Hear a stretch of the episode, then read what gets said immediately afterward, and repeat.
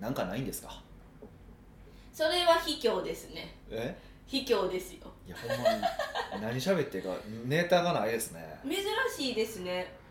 いねつも、いつもポンポン喋ってくれるのにそうですねなんかああれちゃいます、はいっていうことははい仕事に専念しちゃって遊べてないっていう悪い証拠まあそれ否定はしないですけどこの多分1週間ぐらいむっちゃ働いてますからねどうしたんですかなんか働かなくなったですよねええちょこの間あれじゃないですかあのが社内で合宿したじゃないですかはいでいろいろ決まったじゃないですか毎回毎回いろいろまあいろいろ決はまい決まってで、まあ、自分もややこうやらないといけないことが明確になったから、もうとっととやってしまおうと思ってえヒデさんのやられらなきゃいけないことってあれじゃないですかなんか壮大なあのーなんか未来図を描くみたいななんかいやそういう仕事もしてるけどそうじゃなくて結構実務的なこともしてますからでなるべく実務的なところをはいあの外していこうっていうふうに思ってていや最近いや本当気づいたんですけどうんあのやっぱりその今日、まあ、大体そのメルマガ書くのって1日で書き書くんですね、まあ、月曜日か火曜日に書くって一応決めてるんですけど、はいもうそれとそうそうそれ何書こうかなって考えてるからいやもうそれでエネルギー使われててその後やる何もやる気しないんですよそれはどうなんですかこう仕事として怠惰なのかはいこうやりたくないからいやでしなきゃいけないけどやりたくないき感情が勝ってるんですいよやでねね多分ねそういうことじゃなくて何が言いたいのかっていうとあのモードが違うなって思ったんですよもうだからそのまあよくこれを言う僕言う話ですけどやっぱそのメルマガとか書くってやっぱ今の売り上げを上げるとかうん割とその今目の前の仕事じゃないですかうんでも経営の仕事って、えーどちらかというとまあ最低でも3ヶ月とか、まあ、1年単位なしは3年5年を見るっていう仕事でしょ、うでこれをまああのどっちか片方って絶対無理で我々の普通の会社中小企業の経営者ってやっぱり実務家として目の前の売り上げを上げないといけないのもありつつ経営もしないといけないわけじゃないですか、んうんまあ神経ですねそうでそれでいくとやっぱそれをなるべくやっぱ同じ日にしない方がもっと効率が上がるなってすごい感じたんですよ今回同じ日にするやっぱ同じ日に例えばメルマガを書書きつつ長期のことを考えるとやっぱりねちょっとねその長期の時ことを考える時にやっぱそう短短期のことに引っ張られたりとかする感じがすごいするんですよあー経験したことがないけどなんとなく分かるような気がするそうだからまあ普段はねあのークライアントさんとかには時間を分けてくださいとか、まあ、午前中は長期のことを考えてくださいとかっていうお話をさせていただいてるんですけど日で分けたらもっと効果的なのが分かったんですよあー例えば月曜日は単あの近しいものを考えて火曜日にはロングスパンのを考えるそうそうそうとかへでーこれこれを突き詰めていくともう極論の話この1週間を短期的なことに集中して次の1週間を長期的にした方がもっといいなって思ったんですよそんな取っちゃうんですかで今うんうんっていちょっと今テステストをしてて今そのやり方をしてるから今すごいそう近視眼的な仕事めっちゃ下下をしてるんですようん今週中ずっとへーそうするとねもうネタがないですよねえでネタがない全然そうもうほんまに目の前の仕事をこなすだけになってるからあの忙しいっていうのは心をなくすって書くじゃないですか、もうはいもうまさにもうその状態ですよね、へもうえ心がないからもうダーって目の前のことをひたすらこなしてるだけなので遊びにも行けへんし何も考えてないんやなってことが分かるしでバンクタクタで、うーんあのーまあ、やっぱ体力もなくなってますよね本当にえー、なんか見かけによらず元気って褒められてたのにいや元気だと思いますだから一般のその、ね、同じ年代の方と比べれば元気だと思いますけどその脳の疲れ具合疲労具合ってすごいなと思ってへだえからもう晩なら5時6時ぐらいの仕事終わるじゃないですか、もうその後全然頭働かないですもんねでこの1週間に関して言うと本も読めなか読めなくてそうなんですかもうほぼほぼなんか映画とか漫画とかずっとボーっと見てましたよああもうオフの時間というもう夜にもう夜のオフのオフもう完全にオフってましたねもう降ってたんでびっくりするぐらいオフでしたねえじゃあこの1週間は、はいあの短期的な仕事をしてたじゃないですか、はいはいはいえ1週間長期的な仕事はまだやったことないんですか1週間ああえっとまだですねまだ3日間とは連続はやってるけど1週間では今回なくて今テスト中でうーんえどっちが好きとかあるんですかどっちが好きあ仕事としてですか、はいうんいやまあやっぱ長期的な方が面白いですよね僕はそれそれはタイプにもよるんですかいやタイプにもよると思います要は短期的なものの方が要は一個ずつこう終わったことが分かるじゃないですかはい達成感がありそうあるじゃないですかはい長期的なことってそもそも正解が出てくるのが3年後とかじゃない ですかえもう待ってられへんそうそうそこうれでいうこそうじゃないいうのがあるからだからあの分からない恐怖とかもあるしうん何してええんかも分からないんですけどえーこの中零細企業のあの社長って実務的なこともするしあの長期的なこともす考えなきゃいけないって思ってるんですけどはいそうですそよもそもそれは合ってるんですかもちどろんっちもしなきゃいけない、もちろんそれをしないといけないですしそれがまあ僕がよく言う4%業務ってやつですね、はい、 4%業務っていうのがその長期的な仕事っていうことになりますよねでもそれを今井秀さんはその実務をむっちゃなくしていこうとしてるから、はいあのなんかボリュームが違うじゃん多分長期の方がすごい8ぐらいでにしたいなって思ってますねあの実務2じゃないですか、はいはいはいそれはいいんですかそれはいいんですかそれはだからそれぞれのそのスステージというかあのビジネスの状況じゃないですか今目の前の売り上げを上げるのに必死のビジネスをされてる方はまずやっぱ売り上げを上げるってことが重要なんで大体まあ1か月単位の売り上げな売り上げって基本1か月単位で売り上げが上がったかって考えるじゃないですかはいそういうビジネスをされてる方は3か月程度でビジネスを見てほしいんですよあ長期的な長期って言っても1年2年じゃなくて3か月でいいま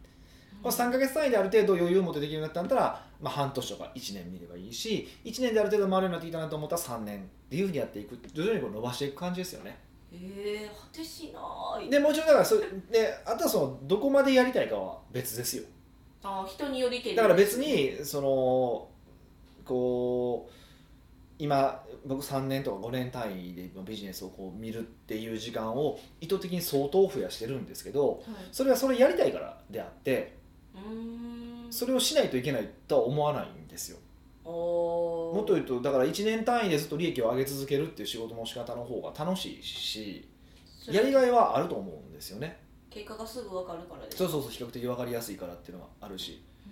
だからそれれはもうんどどどれを見て仕事をするかとかどうやりたいかとかの話なのでうーんだから絶対に経営者としてマストなことは何かというと利益を上げることだけなんで、利益を上うげる、ん、それをどの単位で利益を、ね、長期的に上げ続けるのかとかそれそれはまだ自分の好みもあるあるしね仕事との付き合い方も含めてえひでヒデさんは最初もうあのだからそういういろんなステージがあったってことですよねまあもちろんそうですよだって起業したてとかはもうゲロ吐くぐらい働いてましたからねでもそれが想像できないですよね本当に働いてたんかなみたいなそんなに働いてないように見えます今逆にえヒデさんですか、はなんか働いてるんですけど働いてる内容が全然違うなっていうイメージですいああでいやうん人を探したりとか人と会ったりするのも多くなったなとも思いまあままあすそうですし、ねもうだからなんか仕事の領域が言葉では具体的にはよく分かるけど違うなみたいなうんいやそれはみんなそういうふうになっていきますよだからそれをでもそれって意図してなっていってるんか意図せずにでももう流れに任せてたらなりますか僕は意図意図してですねううんーん意図してですよそれはすごく意図してですようんなんか流れに身を任せることはないんですかえ流れに身を任せてますよ流れに身を任せたら意図してそっち行った方が楽しそうやなと思って行ってるだけなんであーえー、もともと狙ってそういうふうにしていこうとは思ってなかったよけどうんある程度こうなってきて、まあ、仲間ができてきてこういうふうなことやってくれますってこうなってきたらあこうした方がいいんかなと思ってるだけですけどねうーんうんうんうん仕事してるけどしてなさそうにはやっぱりいやぶっちゃけ見えますけどえししてなそしてなさそうに見えるんやあそうそうそうでもスケジュール見たらああ仕事してるな みたいななるなんなんですかねそうやって見せかけられてるのかそうそうそう本当に仕事してるんかなみたいな、まあ提出物とかあんまりもうなくなりましたもんね、まあまあまあまあそういえばね最近あんまりやりとりないですもんねそうですそれうですね それがですよねだからそれで仕事してなさそうに見えるってことですよね多分いやどうなんですかね私に対する依頼が少ないなだから仕事してないかなってことでしょいや私に対する依頼少ないのはあの分かるんですよだってその、こうルーティンができるものも別に私に提出しなくてもよくなるじゃないはいはですいか、はいはいってなるからいや何なんですかねこう必死さが伝わ 必死さが伝わらないっておかしいですよねなんかがむしゃら感がないめっちゃがむしゃらですよ今いや俺年一なの番かな一番今頑張ってる俺ほんまでも頑張ってるのをでも意図して見せないようにしてるじゃないですかかっこ悪いからねえかっこ悪いんですか僕はかっこ悪いと思うんですよああいうのなんか努力とか見せるやつは気色悪いなって思うタイプなんですよねだからこれ多分ねいろいろあると思うんですよでやっぱ本当にね最近その自分のこう行動とかを振り返る、まあ、振り返らざるを得ないタイミングがちょっと何回かあってでその時に思うんですけど思う通りの自分になってるなってすごい思いますえいや逆にすごいことじゃないでいすかやそれは昔でも言われたんですよ結局自分が意図した通りの自分にしかなれへんよってことを言われたんですよだから今の自分があるのは過去のい自分が意図した通りだよっていうふうに言うよく言われるわけですよへーで当時、まあ、それこそこう稼いでない時期とかにそんなわけないやんって思うんですけど今になるといやほんまそうやなって思うしうんもうそれは分からないですわ今日でもならなきゃ分からないですいやいねやいやここまでこれでも多分年取ったら分かるよ同じことは分かると思うあの別にそのんど同じ感じで分かるわけじゃないけど、あやっぱ自分は意図した通りになってきたんやなっていうふうに思うと思うえで今の生き様は今のこの時点ではもう過去に自分がそうなりたいって思ってた自分の思ってる方向性にいってるよねだからあの完成形じゃないけどでほら年取ってきたらその完成形に近づいていくわけじゃないですかはいそうですねでそのプロセス中にあるからまだ変わったことに気づいてないわけですよあのネアンデルタール人と原人とこう並んでるやつあるじゃないですか、はいあの感じですよね途中やからわからないおお人になるとは思ってないみたいなあるじゃないです かその感じなんですよで、ねいやほんまそうでだからあのーやっぱ僕は中学校とかからずっとやっぱりその好きな漫画とか憧れる人って全部天才なんですよへえ努力が見えない人なんですよあーあそっかずだから努力を見せない人になってそうる見せるのかっこ悪いんですダサいですあんなもんはでもその努力を見せてる人って言ったらおかしいんですけど多分、は見せたくて見せてるんじゃなくて見えちゃうんですよ人だかがらきそうきしょいんですよだからいかに見えないようにする側が必死なんです多分あの人の方がしてるんですよだから努力 は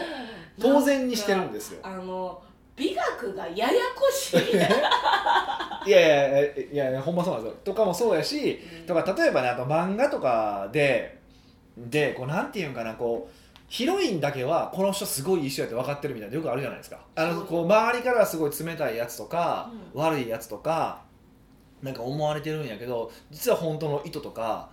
あーを実はその周りの何人か近しい人だけが知ってるみたいなとこあるじゃないですかありますありますああいう感じがかっこいいと思うんですよねまあまあそれはあの人それぞれですもんね好みえ人それぞれあかっこいいかっこ悪いはねそうそそううそそううっていうことはやっぱ僕そっちに近しいと思っててあもうもう全然なってるから安心してくださいでで思っててだからほんまに思う通りになってんねんなって思ったんですそれをそれをそれほんとこの間感じてそれ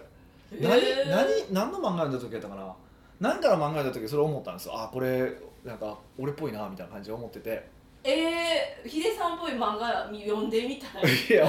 もう研究したいいや覚えてないんですけどねででなんかそんなことをやったからでそれあそういえば高校生でそういうふうに思ってたなと思ってそれでやっぱ意図した通り動いてるんやって思ってしまったんですけどでも今なって振り返ると、うんまあ、努力の方はともかくとして、うんちょっとその後者の方は最近困るなと思ってきて後者って何ですかその働いてないあの違う違う違うそのだ誰かの何かのためにやってるとかその本当の意図を理解してるっていうのが少数って困るなと思ったんですよ。ああそうですね正なんか仲間が増えてきててもう全然俺の意図伝わってないやんっていうのとか意図伝わるってめっちゃ難しくないいやですか難しいけど難しいにしてもんなんかねもっと伝わってない感じそれ以上に伝わってない感じがしててあどんだけ俺がそのまあい言い方悪いですよすっごい愛情を注いでてあもう長い目で物事を見ててもこの人育てようみたいな感じにしてても全然伝わってなかったりとかああこれは難しいわと思うそれあるあるですねそれ本当に悩みどころですよねそうでしょ僕ずっとだからねすごい愛を持って接してるつもりなんですけどその愛が伝わってないことがすごく多いっていうまあまあねそういった愛の押し付けやって言われたらそれまでなんですけどあ押し付けられてる いや悲しい事実ですねいやいやまあそうなんですよそうなんですよでもまあねだからそうってことはでも意図した自分になったからこれは逆にその意図してそれが伝わる自分にならなあかんねんなっていうふうに思ったっていう話ですおーだからあでも一個思ったのが要は言葉足らずなだけなんじゃないって思ったんですけど違うんですかうーんいやその言葉足らずっていうのかっていうことですよねいや言ってるんですよ多分言葉では言ってい言るってるけど多分伝わってないんですよねびっくりするが伝わってないなと思うことが多くて最近あーそれはなんかあれじゃないですかやっぱヒデさんってバリアがあるじゃないですかヒデさんのバリアがある接する側もさらにバリアを作っちゃうから、はいはいそのバリアを突破しにんかったらこう見えないものがそうあそうるじそゃなのバいですリかアを突破する方を突破できるように人になっていかなあかんっていうことですよだからそれでいくとでもねヒデさんが1個バリア作ったとしても普通の人は接する人がもう13ぐらいバリア作っちゃうから そうですねいやそうさせてる自分がいてるってことじゃないですかつまりそれはあーまあまあ全部じ自分にかえ振り返ってみたらそうかそうもそうしれないそうけどだから面白いですよねだからいやうんほんま思う通りになってるわっていうぜひあの皆さんも特にこれ聞いてて40以上の方は一回ね本当中学校高校の時にこう憧れてたヒーローとかを思い出してもらうとみんなそうなんですよみんなほぼほぼその通りになってますうんしかも経営者あのサラリーマンとかもちょっと違うけどやっぱり自分でこう道切れ開いてきた人はもうそれに近づいていってますよだからそれに近づいていってほんま大丈夫なのか今ほんま振り返った方がいいですよターニングポイントに そなるかうもしれそなうそいうそうっていうことをちょっとお伝えしておきたいなということですね北岡秀樹の奥奥越越ええポポッッドドキキャャスストト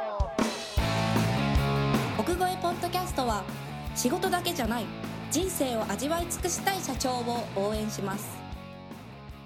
改めまして北岡ですミカですはい今回のご質問は今回はうんニックネーム、博多の仏さんよりいただいたご質問ですほうほうこんにちはいつも楽しく拝聴しておりますありがとうございます先日ポッドキャスト内で北岡さんがポロッと以前は出版したけど現在は出版していないみたいなことを言われていましたはいはい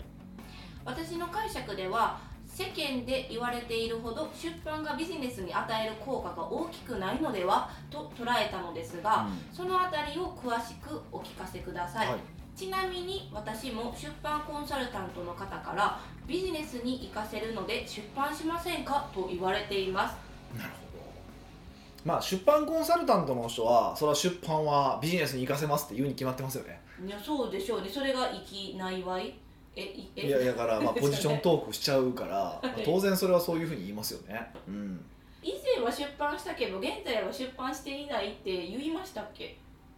なんだかんだなちょいちょい言ってる気はするけどなもうしんどいわとか見たりとかしてますねするみたいな話とかしてますねあそうなんですうんうんね、うんうんえ現在はしないっていうのは意図的にしてないんですかうんまあオファーがないでもめっちゃ悲しい今私聞いたらあかんこと聞いたみたいになっちゃってえ待ってくださいでもなんか出版っていろんな形があるじゃないですか、はいはいそうやって今みたいにオファーをはいされてはいする出版もあれば、はい自費出版みたいなのも流行ってますよね、まあ、自費出版はちょっと自費出版を置いといた方がいいと思う自費出版っていうのはあくまでも自分でお金を出して、はいえーとまあ、出版社にお金を出してもらうっていうやり方なんですけどちょ自費出版はここでいう出版とは違うと思ってて一般的には商業出版と言われるものなんですね自費出版と対立する概念っていうのは商業出だ版から自費出版っていうのはその自分でお金を出して本を出版するんですけど、えー、とその場合はそのその本を置いてくれる棚を持ってる本屋さんって一部しかないんですよへだからな全国で流通しないんですよほとんどの場合自費出版っていうのは本当に一部の本屋さんだけに並ぶって感じなんですねえで商業出版っていうのはまあまああ一般的にはそこそこ大きな出版社が出していてでそのそういう出版社っていうのは当然、えーそれぞれのあの本屋さんに全部棚を持っているので、まあ、そこに全,、まあ、全国にほぼ本を置けるって感じですね。ももちろんその商業出版の過程で例えば反則費を払って、えーっとよりそのなんていうかなこう見えやすい場所に本を置いたりだとかろん広広告したりだとかっていうことはするから結局お金かかることには変わりはないんですけどへえ自費出版ってそもそも出版することそのものにお金がかかるのが自費出版で商業出版でその本出た本を売るときにさらにお金がかかるようなイメージかなへえ、そんなんがあるんですねそうですね、うん、えそれではいあのー今畑の仏さんからは博多の仏ね仏さんね、はごめんなさいい、畑の仏ってすいません間違えニックネーム間違ったのちょっと本当に申し訳ないなと思って、えっ、とこのいヒデさんがさ前以前出版したけど現在出版してみないっていうその意図がはいその出版がビジネスに与える効果が大きくないのではって捉えましたっておっしゃってたんですけどはいはいはいはいはいはいはいそれはどうなんですかいやもうまさにそそうですねそう多分それが一番大きいかなと思います嘘いやいや昔いや昔はね出はい版ってやっぱり一部のこう選ばれた人しかできなかったんですよ昔は昔はではい今って正直誰でも出せますほぼほぼ誰でも出せます私でも出せるんですかあ出せます よ絶対嘘出せ何ますなんですか出せそますの出版って出せます出せますあのーうんこれ言っていいんかなまあえ多分大丈夫だと思うんですけどあのまああかんって言われても別に出版と関係ないから全然いいと思うん ですけど印鑑はいあのー多分300万反則とかに使いますって言ったら出せますよええそうなんですか、んでもなんかその私とかじゃなくてその経営者とかやったらポンって出せる金額じゃなあいでですかもだから出せますよだから要はあの本屋さんし書店か書店からするとその初版とか第2版第3版ってこう出すんですけど初版例えば5000部なら5000部するじゃないですか、うんそれは結局売れるかどうかなんですよそれそれはいやそれは印刷費がかかってるわけじゃないですか、うんでそれがはければとりあえず黒字なんですよえー、と出版社から出版社からすると。うんってことはそこさえはけるってことをちゃんとプレゼンテーションすることができれば全然乗りますよ今うーん、うんいや本がすごく簡単に出せると出せる時代なんですよ。っていう話でいくとうんでまあそれはまだとはいえその話一般的な方は知らないけども、まあ、とはいえもうほ書店なんてみたいな本も並んでるしでしかも年間何万点2万点とかの本がずっと売れ、ね、発売され続けてたりとかするわけですよ。そんなにそうなんですよってことはもうほぼ棚に瞬間で並んでピッて出てて捨てられてしまうも悲しういほぼ返品されてしまうみたいな本もいっぱいあるわけなんですよ。もう争奪戦と競争というか戦争ですねそうそうそれでねそれでねだからこう本を売るのってすごいそういう意味で大変なんですようんだってタイトル自分で決めれない出版社もが決めるで本の棚の部分はもちろんそれはもう出版社さんにお任せなので、まあ、反則とかはすることはできますけどあのその範囲なんですよでであのーだからで、まあ、僕の周りにですね何人かこうベストセラーを出してる出その方いらっしゃるんですよ著者がうんは本当に出せばまあ5万部ぐらい売れる方とか、いえへっーとねえっと、50万部ぐらい売った方とかもいらっしゃるんですけどその方と話をしててう「んなんでベストセラー出したんですかどうやったんですか?」っていうことをマジマジトーンで聞くじゃないですか、はいまあ多分普通に聞いたらね「いや、まあ、マーケティングでこの本を」とかって言うんですけどマジの話でしていくと掘って聞いていくと全員わからないって言いますえなんで売れたかがわからないもちろんだから当てるつもりで当てるつもりで本は書いてますようんもちろんそれは全員僕も含めて書きますよはい書くけども結局当たるか当たらないかは分からんってもう本気のテストマーケティングみたいな感じですかそうそうだからだからやるだからどうやってやるのかっていうと結局はその、えっと、10版さえかかればその初版が全部はけて次の、ね、を印刷してくれるぐらい10版っていうんですけど、その10版さえかかれば、えっと、次の本を書けますうん、新しい本ってことですかそうそうそう新しい本を書けうん書けるのでその当たるまで書き続けるへーっていうのが、あのー普通です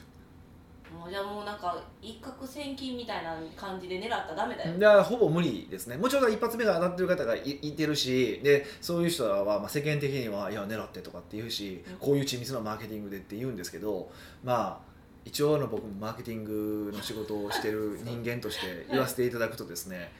あの、まあ、でそこそこ僕の本は売れてるんですよ、まあ、売れてるんですよって言って1万部しか売れてないんですけどうんでそれでいくと、えっと、出版社からすると多分次出したいって言うと出せるそうなんですよそれそれぐらいのペースで本が売れてると。はそうだけどあのえ実際えある、まあ、出版社の方とお会いをしてしそれも本当に去年ですよ去年喋った時に「あこれだったら全然次も出せますよ」っていなんか上からですねでどあどっからどっからとかでもオファーとか来るでしょみたいなぐらいのことは言われたんですけど、はいまあ、来ないんですけどね、まあ、それ置いといて もう人間性ちゃいますよどうぞって考えたらすっごい手間かかるけど当たるも半径の状状態ですでしかもそのコントロールできる範囲が大きければいいですけど小さいんですよタイトル口出せないえ一応今言うけどもう絶対それ売れへんやんみたいなタイトルをされるしえそれはやっぱりどっちかって言ったらけあの出版社の方があの権力があるからねじ伏けられるんですかまあ一応そうなんですよだから俺らは専門家やみたいなのがもううんつらされるんですけどはあって思うんですけど心の中でですよ一応もう僕は「ああそうですよね」って言いますけど めっちゃ嫌やそんなん見たくないわそうそうやしねなんですよでしかもそこにプラスこう反則とかもかかるわけですようんでかんでね反則にもかかるわけですよでそれもまあ要はコントロール不可能な領域が多い反則なんですようんで例えばですよ例えばじゃあ、えっとまあ、大体印税ってどれぐらいなのかっていう話これしてまあいいんでしょうね多分5%だったら、まあ、まあそこそこあるかなっていうぐらいなんですよってことはもっと低いってこととかもあると思うまあ売れっ子さんとかだったら10%とかもあるそうなんですけどね例えばまあ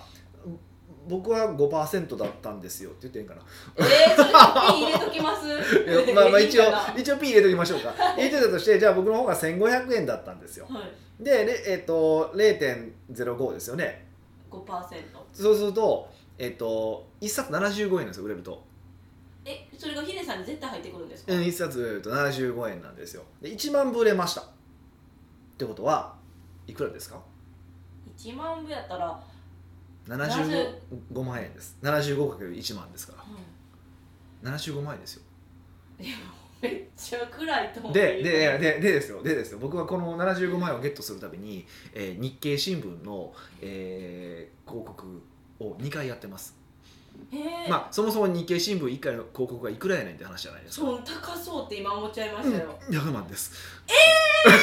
え って考えるとですねやる意味あるそうなんですよっていうことなんですだからもう金銭的なリターンを考えると絶対、まあ、なかなか合わないもうパチンパチンコより合わないですギャンブルあの悪いですえー還元率悪いですはいえでもする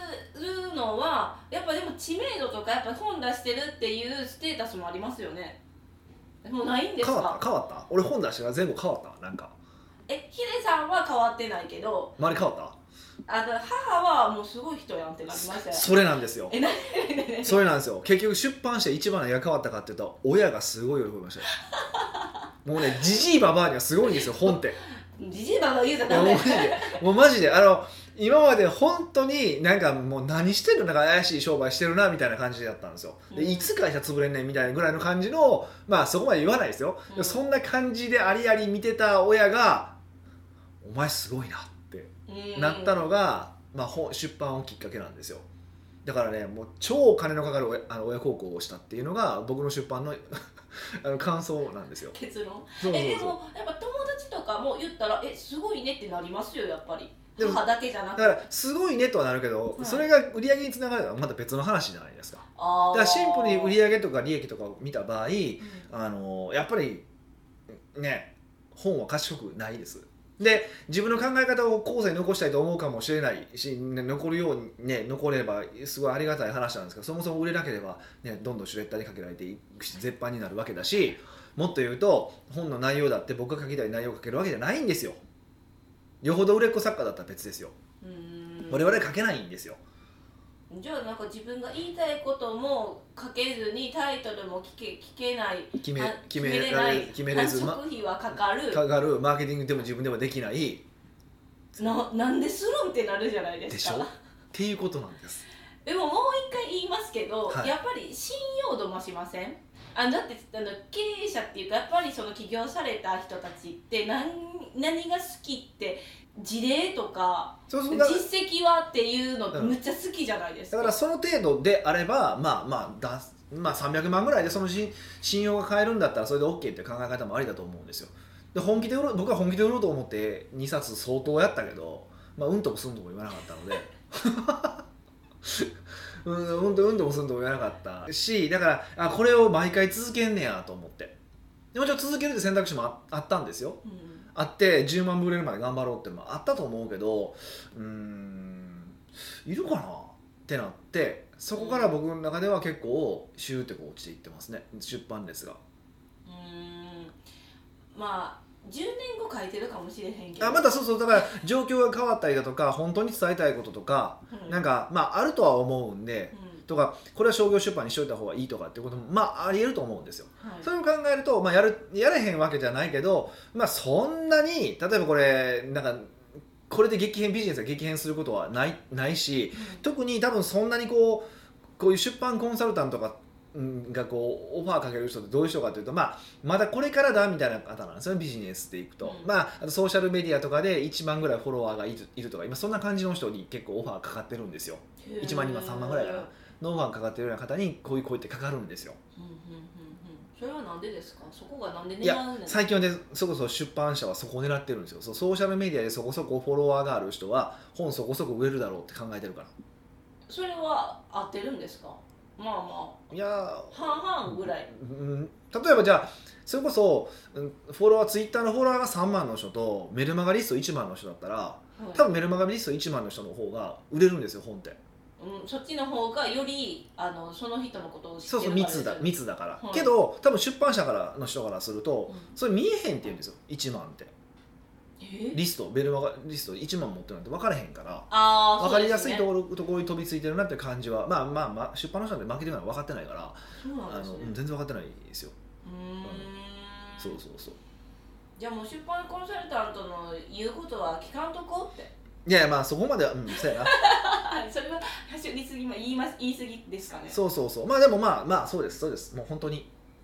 あでもじゃあこの、はい私も出版コンサルタントの方からビジネスに活かせるので出版しませんかって言われてるっていうのはちょっとクエスチョンマークですよねほんまに活かせるんかいみたいないやそれはそういうふうに言うってい やセでールもスっトークとでもっと言うとでいやもっと言うとだからあ周りにすごいねって言われたらビジネスに生かせる生かせたでしょって言われたらそういうまでじゃないですかだ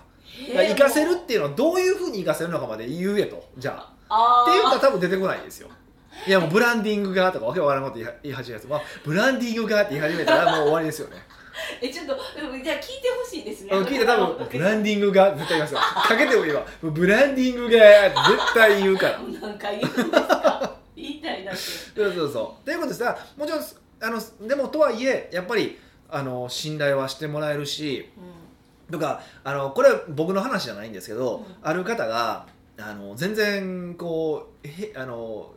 い不動産探してて部屋決まらなかったんですよんはいでしょそこそこ所得はあるんですようんうんでで途中でどうしたかって大家さんに言って「本出してます」って言ったら審査通ったってえっていうのもあるあるくらいなのでまあ特にじじいばばあには割とこうあれはありますよね、はい、神通力はありますのでそういうことも踏まえてまあ頑張るんだったら1回ぐらい経験してみてもいいんじゃないのぐらいの話ですよねうんはじゃあ結局私が感じたのは今回はい